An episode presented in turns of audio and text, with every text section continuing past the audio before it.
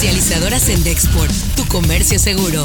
Presenta Notigape, el podcast La Mañanera. Es pertinente hacer un llamado a que se unan, se vean como hermanos, que no haya motivo para la confrontación, para el odio. Bueno, feminicidios. Podemos ver que es ligerísimamente a la baja, pero obviamente tenemos que aplicarnos en este eh, tema. Hemos evitado un daño patrimonial, pero son 106 mil millones de pesos que hemos recuperado para el Estado.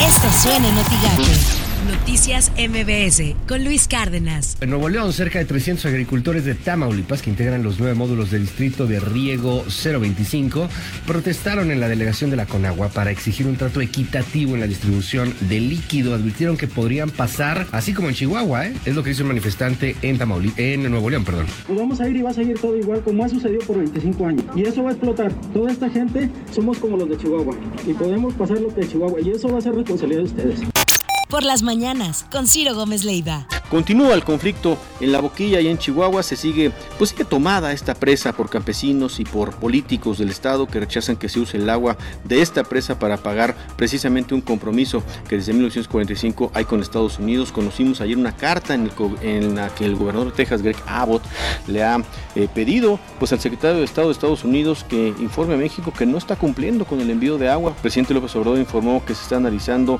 pues se están analizando opciones para cumplir con el tratado como enviar agua de otros estados.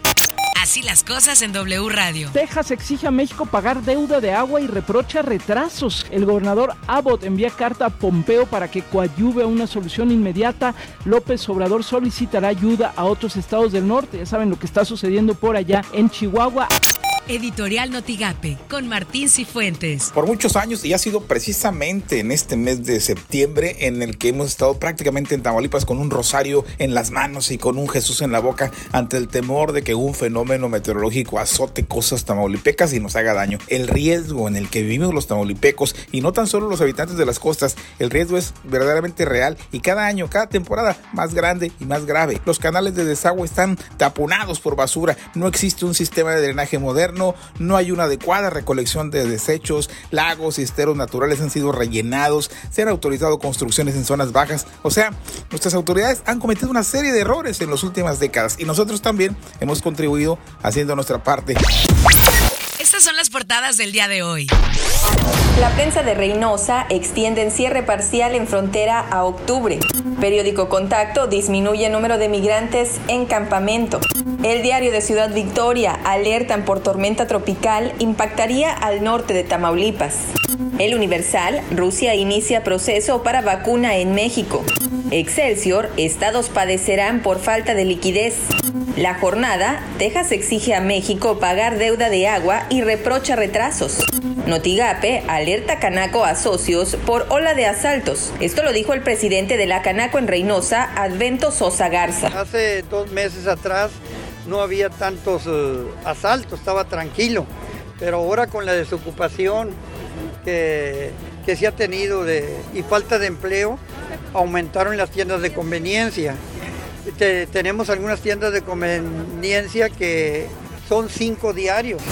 Lo que tienes que saber de Twitter.